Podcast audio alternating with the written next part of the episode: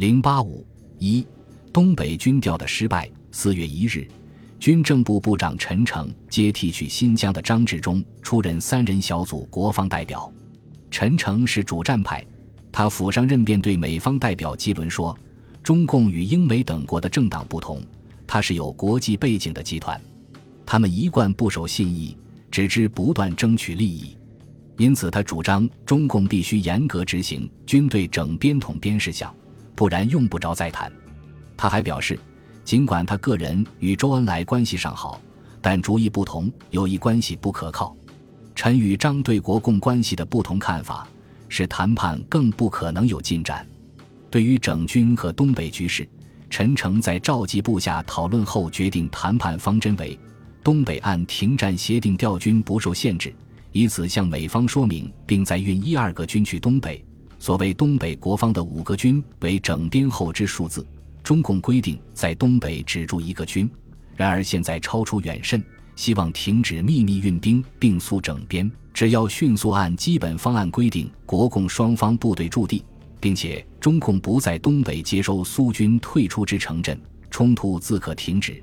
全国问题需整个解决，不可因东北局部情况而现整军于停顿。系中共速按整编方案整军，并规定驻地。由于陈诚缺乏解决东北问题的诚意。军事三人小组会议多次讨论东北问题而无结果。四月八日，蒋介石致函美方代表转马歇尔，对于国军接收苏军撤退地带一事，事关恢复我国主权，必须办到。今共军非法占领沿铁路线各据点，造成冲突，中共应负其责。因此，于要求中共军队立即沿铁路线各点撤开，比国军可以通过。达成上项任务。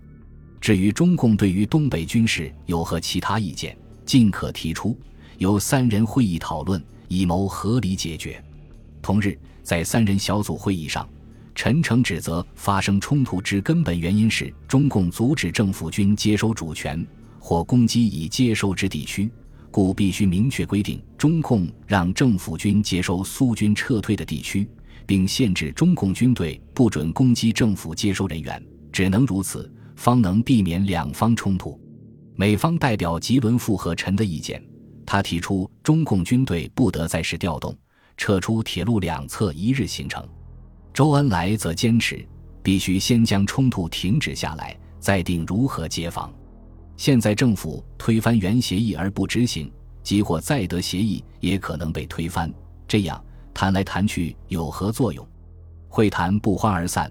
陈诚于会后干脆借口去上海治病，不再出席三人小组会议。军事三人小组会议从此无形中断，表明国民党决心在东北武力接收。由于中共军队攻占四平，切断了中长路，整个北满实际已在中共控制下。三月三十日，周恩来会见张家敖。表示中共文国军大量北上，不能不为防卫之策，因此北上之国军已受阻于铁岭，恐再受阻于四平。目前解决之道，唯有迅速在政治军事方面同时谋解决，明确的将信息传给了国民党。然而两天之后，和平解决的希望便破灭了。四月一日，蒋介石在国民参政会四届二次会议上演讲，坚持东北问题在本质上。是一个外交问题。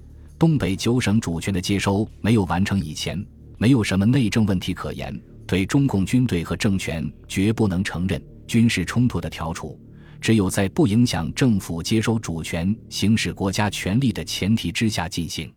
这无异于宣战声明。十三日，周恩来在记者招待会上回应了蒋的演讲，他表示，如果国民党不停止进攻，则中共也将不停止抵抗。假如国民党有权从那里进攻，则中共也有权在那里自卫。假如国民党用武力进攻，则中共也将用武力反击。难怪张家敖感叹：东北问题除国共两方武力决斗之外，别无解决之道。